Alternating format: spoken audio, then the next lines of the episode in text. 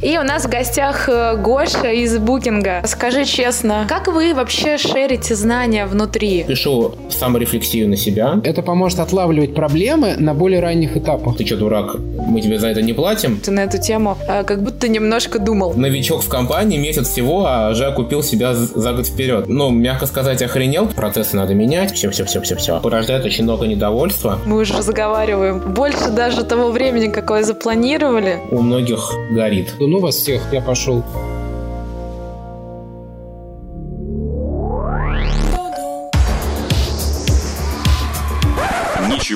Такого. Всем привет! С вами подкаст «Ничего такого». И сегодня мы впервые записываемся удаленно. С вами Лиза Швец. Э, я отвечаю за развитие IT-брендов компании Dodo Pizza. Борис, разработчик информационной системы DodoS. Всем привет. И у нас в гостях э, Гоша из Букинга. Гоша, представьте, пожалуйста, расскажи о себе немножечко. Да, всем привет. Да, во-первых, по поводу того, что мы все записываемся удаленно, это, конечно, очень забавно, закона потому что буквально на этой неделе нас всех, вот в букинге, по крайней мере, перевели работать на, именно из дома. Наш первый большой опыт удаленной работы в целом, и забавно, что и подкаст удаленный, и все удаленные как-то. Вот. Но да. э, обо мне, да. Э, я в компании Booking.com работаю уже пять с половиной лет. Для тех, кто не знает, Booking.com это крупнейшее онлайн-агентство по бронированию отелей, жилых домов, комнат, вилл и прочего-прочего. То есть, где людям можно пожить, когда они хотят поехать в отпуск отпуск. Я там работаю уже 5,5 лет, пришел туда как разработчик, как бэкэндер, переключился с C-Sharp на разработку на языке Perl. И за все свои 5,5 лет, а вот смотрю, Борис так поморщился, когда я сказал Perl, да, я Борис... вспомнил мемчик Гарольд, скрывающий боль сейчас. А, на самом деле нет, я могу про это потом рассказать, но не так он уж плох, как про него думают. Да, и со времени работы в Booking е я был и разработчиком, и порядка трех с половиной, может быть, трех-трех с половиной лет был руководителем команды, то есть тем лидом, нескольких команд даже. Сейчас я перешел обратно в, из менеджерской позиции в техническую, и моя роль называется lead developer. Это что-то вроде технического лидера, то есть это человек, который отвечает за какую-то координацию технических команд в, в рамках одного отдела скажем так. О, слушай, кстати, интересно, я вот тоже видела у тебя на Фейсбуке, что ты раньше был тим лидом, а сейчас лид девелопер. И а, интересно вообще, в чем разница? То есть, э, вроде по названию и тот, и тот лид, как бы... А, а? Смотри как. Тим лид — это в первую очередь... Ну, во-первых, нужно, наверное, понимать, что тим лид тим лиду рознь. Вот я много с кем общался на эту тему, и есть четкое разделение роли тимлида на два таких лагеря. Первые говорят, тимлид — это самый главный технарь, это что-то вроде архитектора, человек, который ревьюет все комиты, человек, который отвечает за технические технологии. Другие люди говорят, что тимлид нет, тимлид это руководитель, это people manager, и его задача развивать команду. Вот в букинге собственно говоря, Team Lead, это как раз-таки человек, отвечающий за команду, people manager. Исторически у нас сложилось так, что Team Lead может быть не только разработчик. Ты можешь быть дизайнером, ты можешь быть копирайтером, ты можешь быть кем угодно, и при этом руководить командой разработки, командой, продуктовой командой. Почему так? Во-первых, потому что у нас команда кроссфункциональная, и даже если ты разработчик по бэкграунду, то тебе все равно иногда придется руководить дизайнерами, например. И поэтому нет никакой разницы, руководишь разработчик, руководит дизайнерами или дизайнер руководит разработчиком. Во-вторых, тимлид, он действительно больше у нас отвечает за развитие команды, за развитие людей в команде и за то, чтобы эта команда двигалась вперед и, собственно, доносила продукт до пользователей. И вперед выходят именно такие, ну, soft skill ы, да, вот, что принято называть. Это умение работать с разными людьми, находить подход к каждому, уметь э, разрешать какие-то конфликты в коллективе и так далее. Lead developer в Booking е. Смотри, у нас вообще в Booking е есть просто разработчик, есть ведущий senior разработчик, есть lead девелопер. Просто разработчик и ведущий — это люди, которые больше фокусируются на коде. То есть, если обычный разработчик middle, ну, он пишет код, сеньор, он тоже пишет код, но его просто влияние чуть больше. Он может делать, например, не только для команды, но и для соседей команды и так далее, вкладываться в какую-то архитектуру. Lead девелопер, он, в первую очередь, его главная особенность, он не принадлежит ни одной команде. Он работает на уровне сразу нескольких команд, он подчиняется руководителю отдела, а не тем лиду. И задача лида, по большому счету, заниматься построением роудмапа, планированию разработки, координации какой-то, может быть, помогать людям, техническим людям в отделе также развиваться, заниматься каким-то менторингом и так далее. То есть это позиция именно как технического лидера, это можно назвать техлид, например, в каких-то других терминах. И здесь тоже важны софт-скиллы, потому что с людьми работаешь, но при этом здесь еще важны технологические именно навыки, то есть умение разработать архитектуру, умение подумать, где что может сломаться и так далее. Вот, это основное такое отличие между лидом и э, тим лидом. Лидом девелопером и тим лидом. А на эту позицию можно прийти со стороны или принципиально нужно вырасти внутри букинга? Можно. На эту позицию, в принципе, у нас в букинге на любую позицию можно прийти со стороны.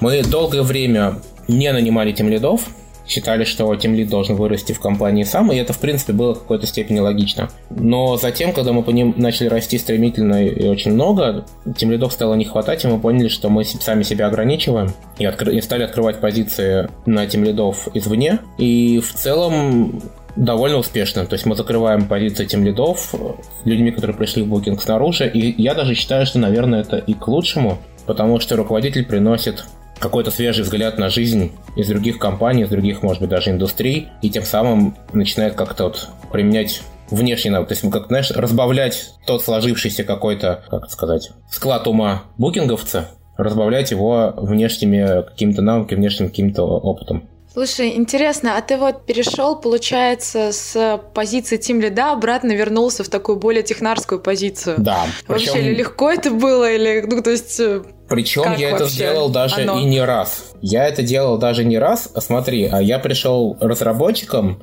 и впервые стал тем лидом где-то спустя, может быть, месяцев 8 после того, как я пришел в Booking. Побыл в этой роли полтора года, чему-то там научился.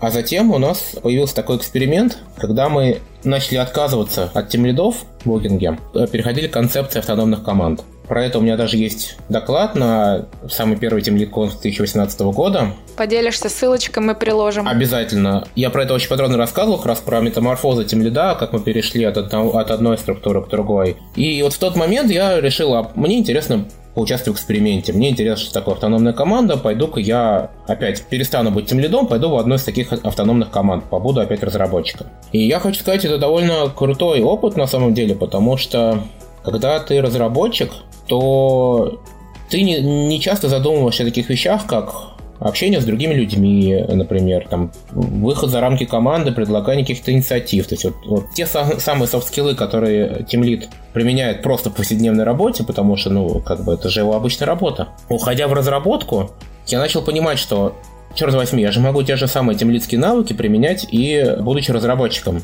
Поняв это, осознав это, я довольно-таки активно начал предлагать какие-то инициативы, какие-то улучшения, то там, то сям, и за следующие полгода повысился до ведущего разработчика. Просто потому, что я начал делать что-то, что ценится выше. Не потому, что я какой-то там суперумный, а потому, что я просто осознал, что это делать можно, это вообще делать, ну, как бы нормально. Прикольно. У нас, кстати, э, очень интересные собрались люди, потому что Борис, он э, тоже, у него были переходы э, с позиции лида команды на позицию разработчика. Борис, расскажи коротенько. Гош, наверное, не в курсе. Да, я до Дода руководил разработкой в банке. Ушел оттуда, и когда выбирал, куда пойти, у меня тоже были разные оферы, я решил попробовать разработчиком в Дода. Было интересно, как это вот в компании с плоской структурой у нас фактически над разработчиками сразу сетё. И мы прирастаем вот тоже похожей на вас схемой с people-менеджерами или техническими лидерами. Ну, мы верим, что такая Отсутствие иерархии, но наоборот стимулирует рост людей. Они берут больше ответственности и быстрее вырастают в тем лидов или в технических лидов. Скажи, а какого размера у вас команды? Обычно команды у нас, ну вот классические 5 плюс-минус 2. Все зависит, конечно, от продукта, но в целом это, если мы говорим о продукте, ну смотри, продукт это что-то, какая-то может быть страница на сайте, к примеру. Например, страница отеля, там даже не один продукт, там есть страница как страница, есть, например, блок выбора комнаты. Это может быть темой одного, другой совершенно отдельной команды. Такая продуктовая команда, но она, да, 5 плюс-минус 2, там, как правило, есть бэкенд разработчик, как правило, есть фронтенд разработчик, дизайнер обязательно, потому что это customer facing история. Team Lead, Product Manager. То, без чего не обходится ни одна команда, это есть Team Lead и есть Manager. Два а изначально удаленные команды у вас есть? Нет. Ну, понятно, что сейчас, наверное, все удаленные. Да. Нет, Booking а, всегда работает. Ну, смотри, на самом деле, как считать удаленными? Вся разработка находится в Амстердаме. За исключением того, что у нас есть офис в, Шан... э, в Шанхае, который фокусируется исключительно на китайский рынок и мало пересекается с амстердамской разработкой. Пересекается, но незначительно. И есть команда в Тель-Авиве, которая занимается искусственным интеллектом, чат-ботами, машин-лернинг, вот этой всей историей. Она тоже не очень сильно пересекается с, основной кома... с основными командами в Booking, поэтому все остальная разработка, все там, не знаю, 2-3 тысячи человек, не помню, сколько нас сейчас в IT, мы все сидим в Амстердаме. Но у нас 7 офисов по городу. Поэтому считается ли это удаленными командами, когда тебе нужно взаимодействовать с командой, сидящей в другом офисе? Ну, и да, и нет. То есть Конечно, тебе не каждый день ты к ним ходишь за советом, но если надо, то собрать meeting там в пределах 10 минут пешком не проблема. И концепция Booking а всегда была такова, что ты должен всегда быть в офисе для того, чтобы... Ну, всегда должен быть доступным. Тебе всегда могут прийти с вопросом, и ты всегда э, должен на него там помочь как-то ответить. Я сменю тему. Скажи, вот у вас наверняка достаточно сложный pipeline собеседования. Помимо техники, что вам важно, чтобы человек знал или чему соответствовал, чтобы мог работать в Booking е? Pipeline ну, я бы не назвал его сложным. Наверное, такой классический pipeline любой там крупной корпорации, да, когда есть телефонное интервью с рекрутером, телефонное интервью с техническим э, человеком и 2-3 интервью на, уже на месте физически в офисе.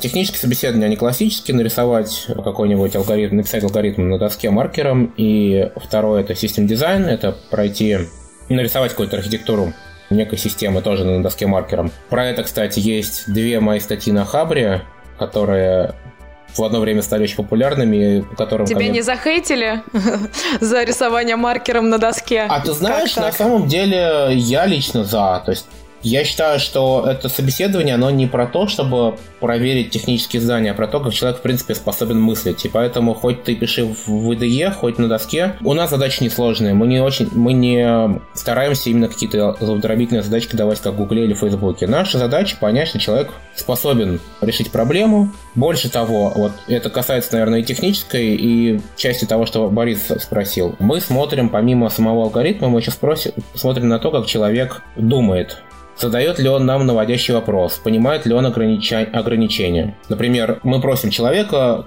там, не знаю, сохранить миллион строк в базе данных. Человек неопытно теряет миллион, о, это же, наверное, много, нам придется целый кластер разворачивать. А когда начинаешь спрашивать, это, это превращается в 15 мегабайт. И тогда понятно, что это можно даже на телефоне сохранить. И вот способность человека изначально подхватывать такие моменты и узнавать ограничения и какие вообще требования к системе подвигаются, это очень важно. Это как раз-таки плюсик кандидату. Помимо технических, у нас есть еще собеседование, которое мы называем fit, то есть насколько человек подходит нашей компании и в то же время насколько компания подходит человеку. Там собеседование проводится, ну, просто разговор за жизнь на самом деле. Я обычно спрашиваю про... Подожди, подожди. Так. У меня, у меня есть, у меня есть отличная, отличная рубрика. А, мы ее, мы ее обычно никогда никому заранее не рассказываем, потому что когда импровизация становится намного интереснее, рубрика называется «Сханьте Бориса». Мы просим а, поиграть и в режиме реального времени задать какой-нибудь вопрос. Обычно это как раз на софта, на софт-скиллы, потому что по хардам Борис понятно, что не по всем вытащит. Вот, и Борис Что на него отвечает. понятно, интересно. Слушай, но если тебя будут собеседовать на какой-нибудь питон, э, знание питона, например, ты сможешь? Ну, на знание питона нет, но там-то речь о том, что общие задачки. Видишь, алгоритмы, архитектура. А, так, Борис, Борис, подожди, давай, это разгорячился. Не, э, общие задачки нарисовать не сможем, но я думаю, что по софтам можно задать, Гош, наверное, может задать какой-нибудь вопрос и понять вообще, подходишь ли ты э, таким да. классным ребятам в букинге или нет. Как раз Гоша начал говорить про свой любимый вопрос. Возможно, Борис как раз может на него ответить. Ну, ты застала меня, конечно, врасплох, потому что я не делал собеседование уже года два, наверное, и немножко подрастерял форму. Но давай попробуем. Ну, обычно я спрашиваю, например, одна из важных таких черт для разработчиков в букинге – это понимание вообще как работает бизнес. Ну вот, например, Борис... Подожди, подожди, ты не рассказывай, не рассказывай детали, Борис тебе прямо сейчас ответит, и Нет, ты потом а я, скажешь. я это всегда, как бы, это нормально, не скрываю. Поэтому я спрашиваю, Борис, а расскажи, как твоя текущая компания зарабатывает деньги? О, ну это несложный вопрос. Дода – это франшиза, мы, я не знаю, вырежут потом это или нет, потому что это часть договоров. Для того, чтобы стать франчайзи, и у нас продаются целиком города чаще всего, или даже страны, за исключением Москвы и Петербурга, для того, чтобы забронировать какой-то город, сектор или страну, ты должен заплатить паушальный взнос, а дальше партнеры платят определенный процент с выручки, и тут на Карас приходит на помощь ДОДС. Все спрашивают, зачем вам информационная система в пицце. Одна из задач системы – это упрощать партнерам расчет, а нам, соответственно, проверку объема выручки. Потому что все заказы проходят через систему, мы видим, из чего они складываются, и вот можно легко посчитать, сколько партнер должен заплатить. И в этом еще плюс, потому что пока пиццерия маленькая, она запускается, у них выручка маленькая, партнеры платят меньше. Нет такого, что вот фиксированный взнос, а вы там как хотите крутите. Mm. А скажи, пожалуйста, а вот если вспомнить какую-нибудь одну из твоих фичей, которую ты реализовывал за последнюю, ну, не знаю, месяц, например. Можешь ли ты сейчас сходу сказать, как она отразилось на вашей выручке, к примеру, или на какой-либо другой метрике? Ну, у нас метрики на самом деле есть обязательно. Вот об этом мы почему-то не пишем, но это интересная тема, надо ее обсудить. Камень в мой а, огород. Вот, да. Например, мы, ну, чуть побольше, чем месяц, у нас просто сейчас большая фича, мы ее не выкатили еще. Мы дорабатывали то, что у нас называется трекер. Это планшеты, которые висят по всей кухне, там, от раскатки теста до упаковки и помогают сотрудникам не ошибиться при изготовлении пиццы. Ну, подсказывают, какую плюшку теста взять, что в пиццу положить, в каком порядке они уехали в печь, в каком порядке на упаковку. И у нас была метрика количества ошибок упаковки. Их посчитали силами там продукт-овнеров – до этого. Ну, бывает такое, что на коробке написано одно, упаковали другое. Из-за того, что пицца не в том порядке приехали, не похожим, там разные есть. И вторая метрика – это количество забытых соусов. Потому что это написано на планшете на упаковке, и сотрудник должен не забыть положить соус в пиццу. А это была прям большая проблема, было очень много рекламаций. И мы мерили до, а потом выкатили новый трекер на ограниченное количество пиццерий и померили после эти же метрики в течение двух недель. И оно показало, там, по-моему, процентов на 30 уменьшилось количество забытых соусов решили, что да, все, фичу раскатываем, дизайн хороший, решение хорошее. Угу. А вот ты сейчас сказал, что вы как-то сравнили на ограниченном количестве пиццерий. Как вы понимаете, что вот эта ограниченная выборка, она на самом деле честная, а не так получилось, что именно в этих пиццериях провели тренинг, и все сотрудники стали ответственно подходить к делу?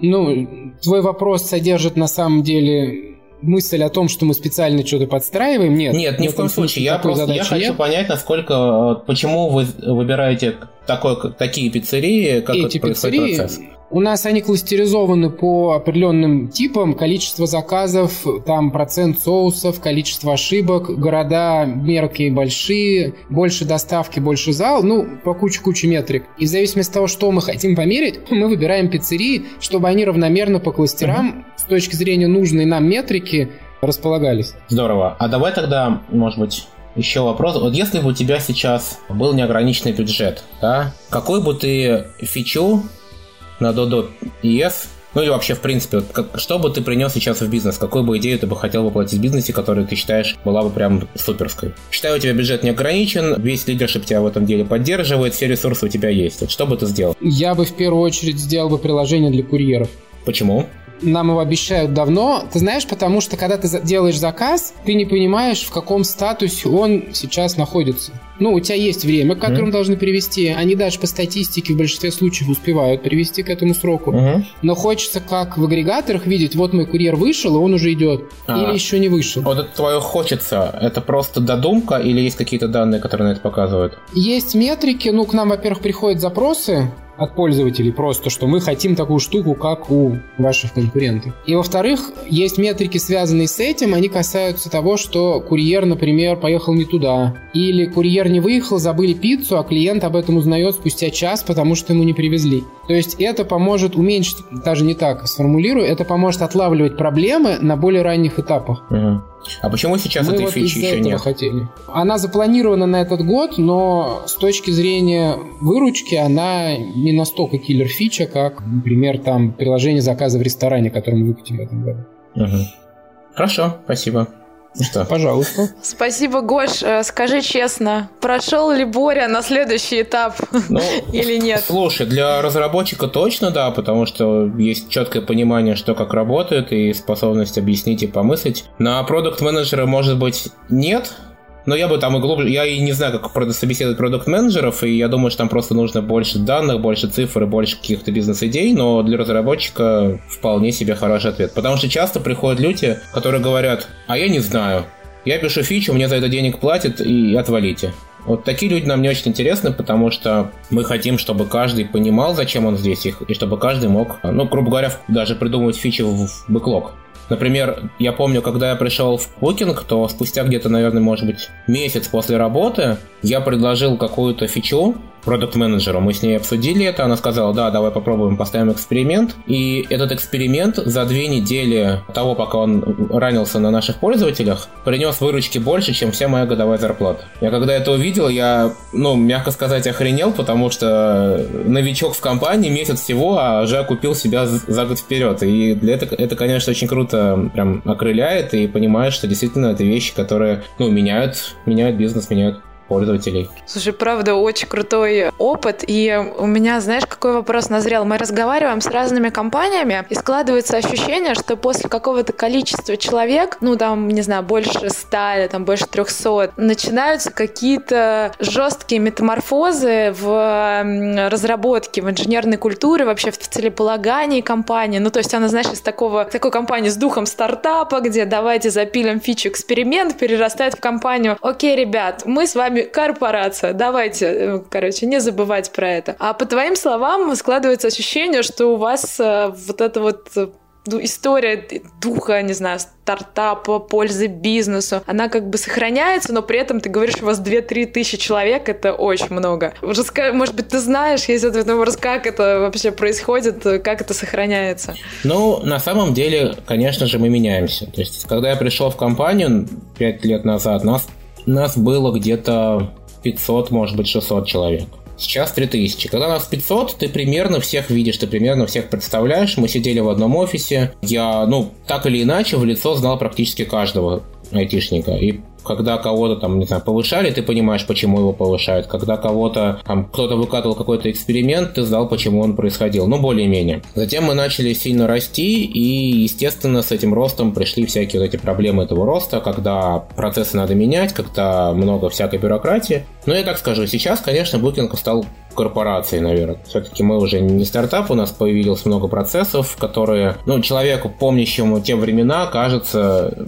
чрезмерными, бюрократическими и сложными. Но я понимаю, что, наверное, по-другому было бы непросто, потому что уже 3000 человек, 7 офисов, я уже большинство людей в лицо не узнаю. Старички, те, кто тогда был 5 лет назад, многие начинают уже уходить, потому что, ну, понятное дело, 5 лет, там, а те, кто и раньше был, просто потому что надо куда-то двигаться дальше. То есть люди меняются, все меняется, и действительно мы превращаемся в такую именно корпорацию, но я бы не сказал, что это прям вот ужасное превращение. Хотя, конечно, есть какие-то моменты, которые, ну, могли бы там... Было бы веселее, если бы их не было. Да, очень-очень знакомая история. Слушай, а как вы вообще шерите знания внутри? Есть ли у вас какие-то внутренние, может быть, сообщества или, может быть, есть какие-то внутренние конференции? У нас, например, есть такая штука, как The Мы каждый четверг, прям разработчики собираются там в 4 часа дня и рассказывают. Ну, есть два доклада, где ребята рассказывают какие-то фичи или что они узнали. Ну, в общем, делятся с техническими знаниями. И вот у нас, например, через такую такую штуку происходит? Есть.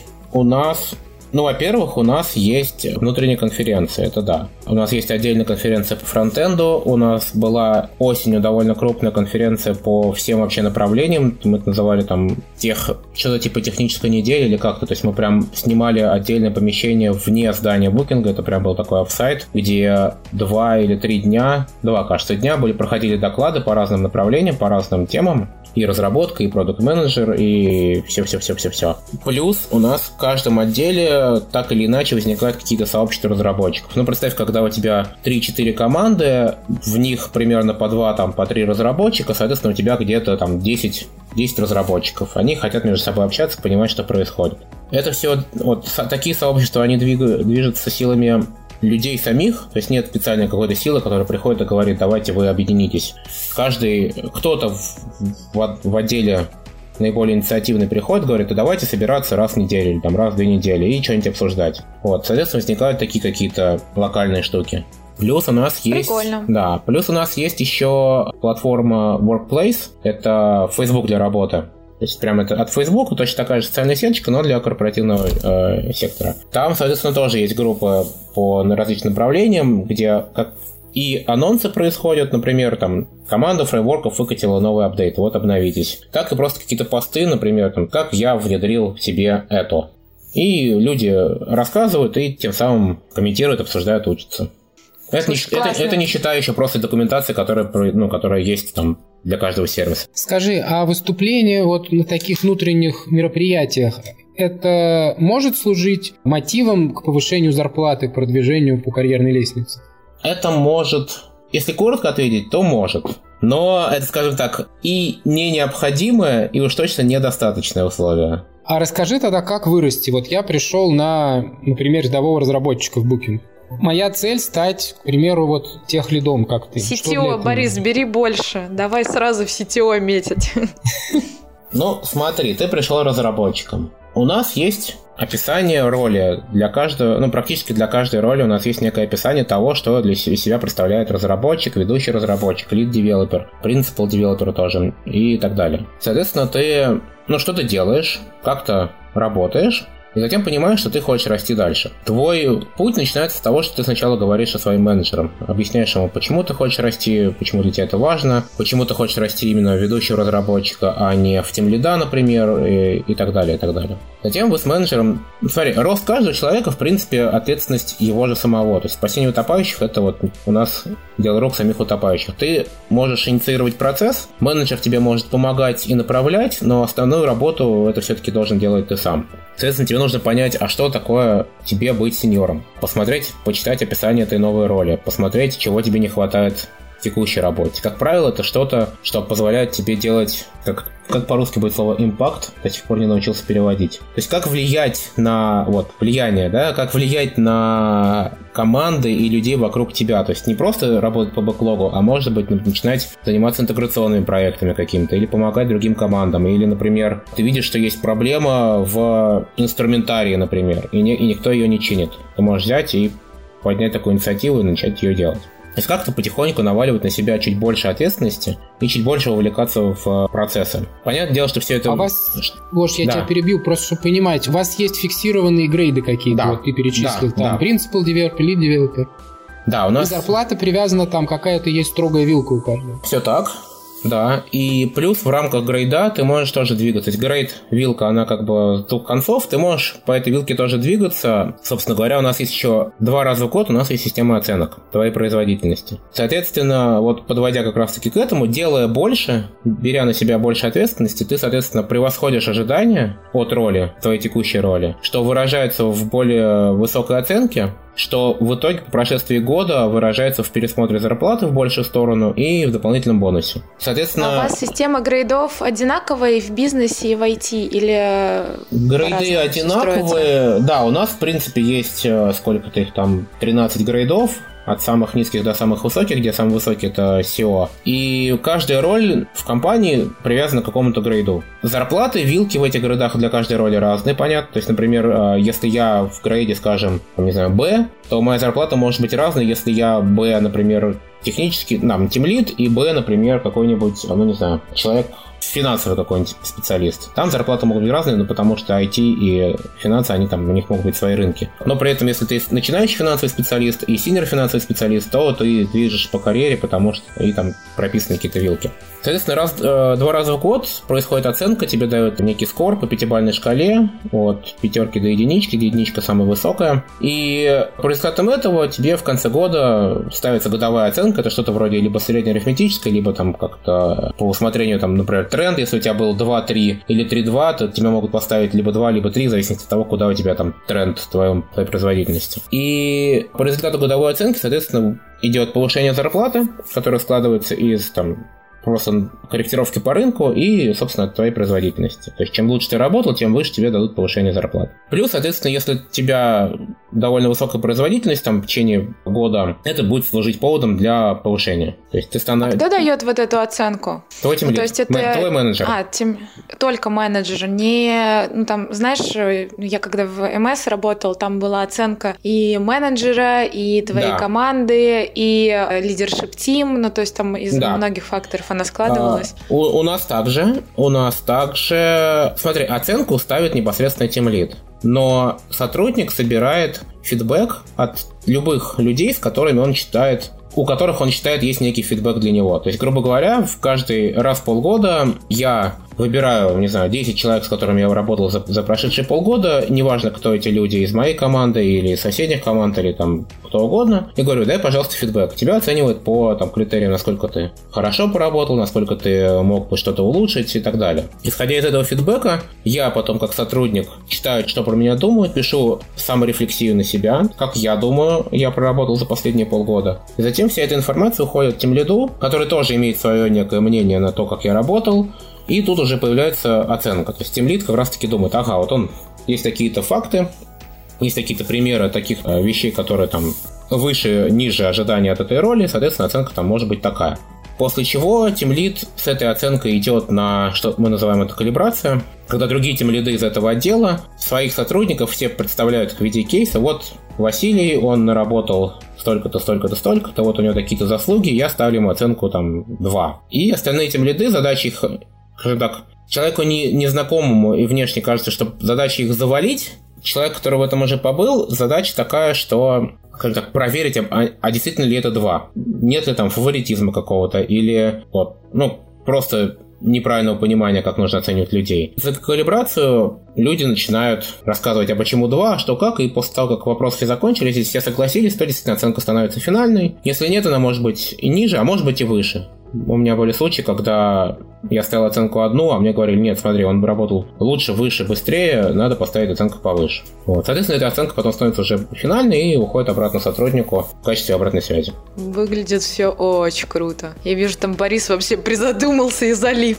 Кажется, все но вопросы просто вылетели из я головы. так скажу, оно выглядит круто, но, конечно, это порождает очень много недовольства, когда сотрудник думал одно, а ему ставят оценку ниже, да, и, и трудно объяснить иногда бывает, что... Бывает так, бывает сотрудники действительно думают о себе гораздо выше, чем они на самом деле есть. И оценка менеджера объективна, и тогда происходит все равно конфликт, потому что сотрудник... Есть люди, которые недостаточно взрослые, не в возрасте, а в плане вот психологии, да, и не могут принять негативную обратную связь, и не могут согласиться с тем, что им оценку ставят ниже. Тогда начинают возмущаться. Есть люди достаточно взрослые, когда, например, у меня была ситуация, когда одному человеку, он сам поставил себе 2, то есть это практически высшая оценка, да, все остальные из его команды поставили ему оценку 4 считай, большая разница, да, то есть прям сильно ниже, это даже не просто соответствует ожиданиям, это ниже ожиданий. На что он подумал, сказал всем спасибо, согласился и следующий квартал работал над тем, чтобы улучшать свою производительность, общался с другими людьми, спрашивал, а как я, вот посмотрите, все ли хорошо, и вытянул себя на сначала хорошую оценку, и потом выше и выше. То есть это действительно вот человек прям вот молодец, вот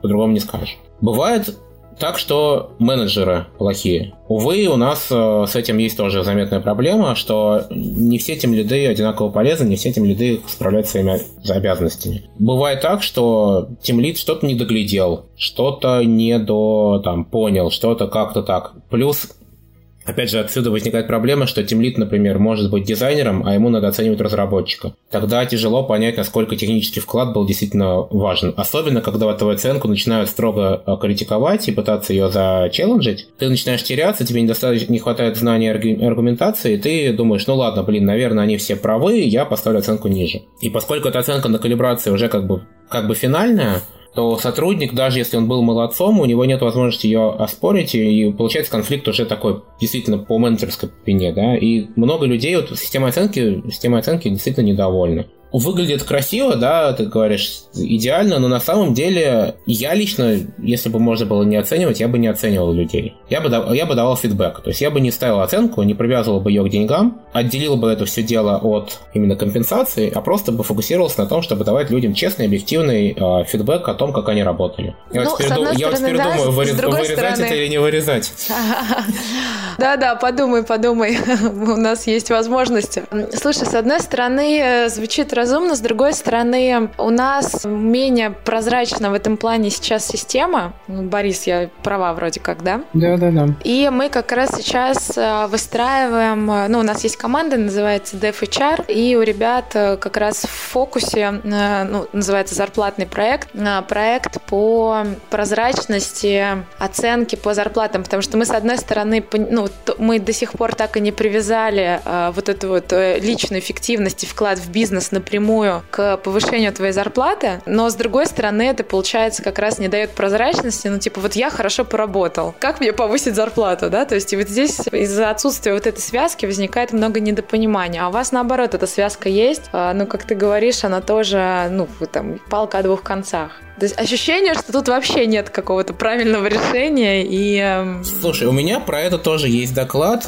Э, год назад я читал его на Agile Days, ссылку тоже где-нибудь можно найти, который я заканчиваю, собственно говоря, фразой, что если вы можете не оценивать, то не оценивайте. Вам нужно всегда четко понимать, для чего вам эта система оценок нужна. Почему вам недостаточно только фидбэка, а почему вы хотите именно как-то ставить некий, некую оценку человеку. И я считаю, что когда оценка связана с деньгами, то всегда будут недовольны, потому что полностью объективной эту оценку сделать невозможно, по крайней мере для программиста. Когда у тебя, не знаю, грузчик в складу или специалист техподдержки там на телефоне звонит, да, то сколько звонков он принял, обработал, ну, значит, столько есть. Есть четкий KPI. У программиста сегодня он написал одну строку кода, завтра он написал 10. Когда он лучше поработал? Вчера или сегодня? Тут абсолютно нет никакой связи.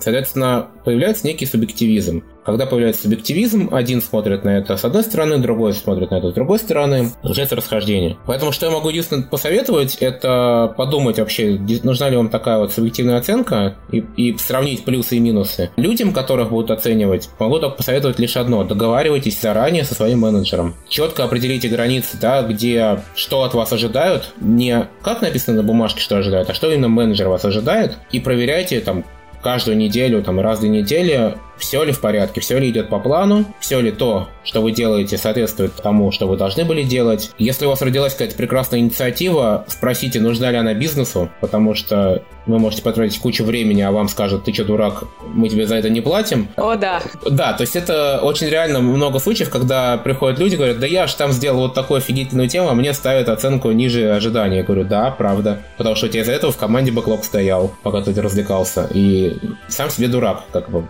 Поэтому это больше вопрос к осознанности человека, вот к той самой взрослости, и тут как бы совет, кроме как растите над собой, осознавайте, что вы делаете, вот он единственный такой может быть полезный. Слушай, а вот если помечтать угу. и представить, что в компаниях, э, ну не знаю, в любой, в какой-нибудь компании X, мы сейчас безотносительно Дода, Букинга, чего угодно, а в компании X э, действительно у тебя есть какая-то оценка твоей команды, ну вот как ты говоришь, честный фидбэк, который тебе позволяет расти над собой, э, прокачивать там софты, харды. Как могла бы выглядеть система оценки по повышению зарплаты грейдов, которые с этим не связана, вот в твоем представлении? Потому что я, я так понимаю, у тебя много докладов, но и в целом ты на эту тему э, как будто немножко думал. А, трудно сказать, как, как при... отвязать оценку от зарплаты.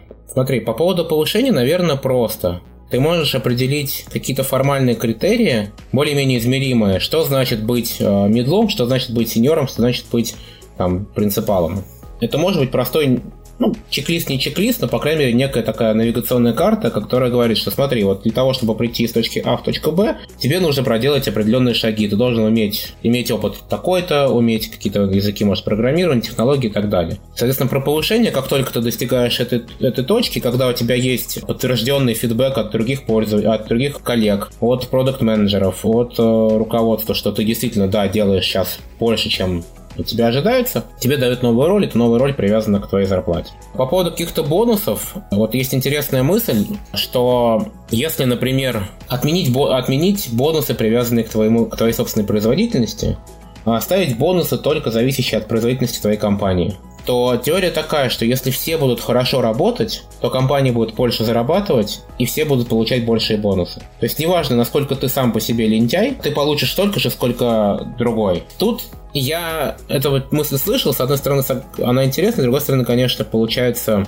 неравенство и, может быть, социальное недовольство, когда кто-то на себе тянет весь продукт, а все остальные сидят, думают, ха-ха, круто, мы получим такой же бонус, как и он. Почему-то времена СССР вспоминаются Ну вот, да, сейчас. то есть это такой немножко коммунизм от каждого по способностям, каждому по потребностям. Поэтому я не уверен, что это будет прям здорово работать.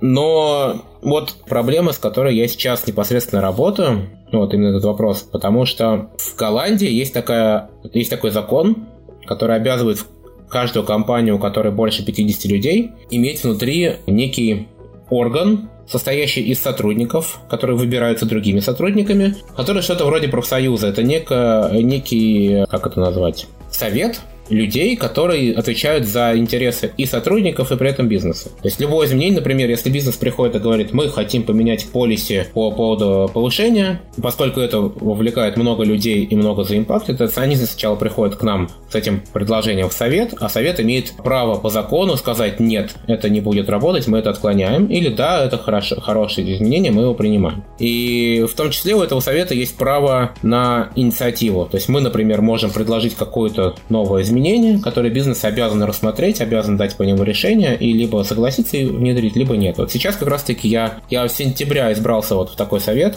и сейчас мы работаем над тем, чтобы как раз-таки подумать, как можно улучшить эту систему оценки, как сделать ее более объективной, как сделать ее менее... Как это по-русски, господи? Давай по-английски. Harmful.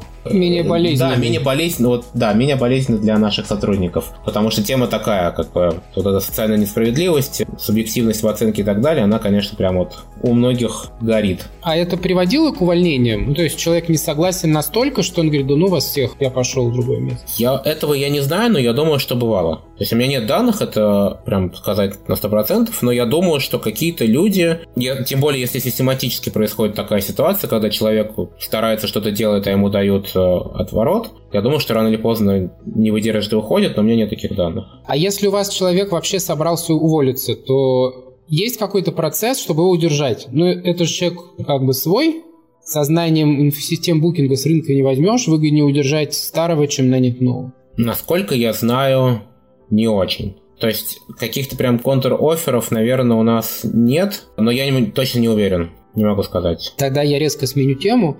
Вот буквально там в трех предложениях скажи, культура в букинге – это про что? Вот э, такие столпы культуры. Ответственность за то, что ты делаешь сам и за то, что делает твоя команда. Бизнес-ориентированность Обязательно data-driven, то есть любое решение должно быть подкреплено данными. И думать о пользователе. И на этой прекрасной ноте я предлагаю завершать наш подкаст, потому что мы уже разговариваем больше даже того времени, какое запланировали. Гош, с тобой очень интересно говорить. Я думаю, что если у нас будут, э, будут другие сезоны на другие темы, мы к тебе будем еще стучаться, потому что очень интересно, как вы живете, и ты офигенный спикер.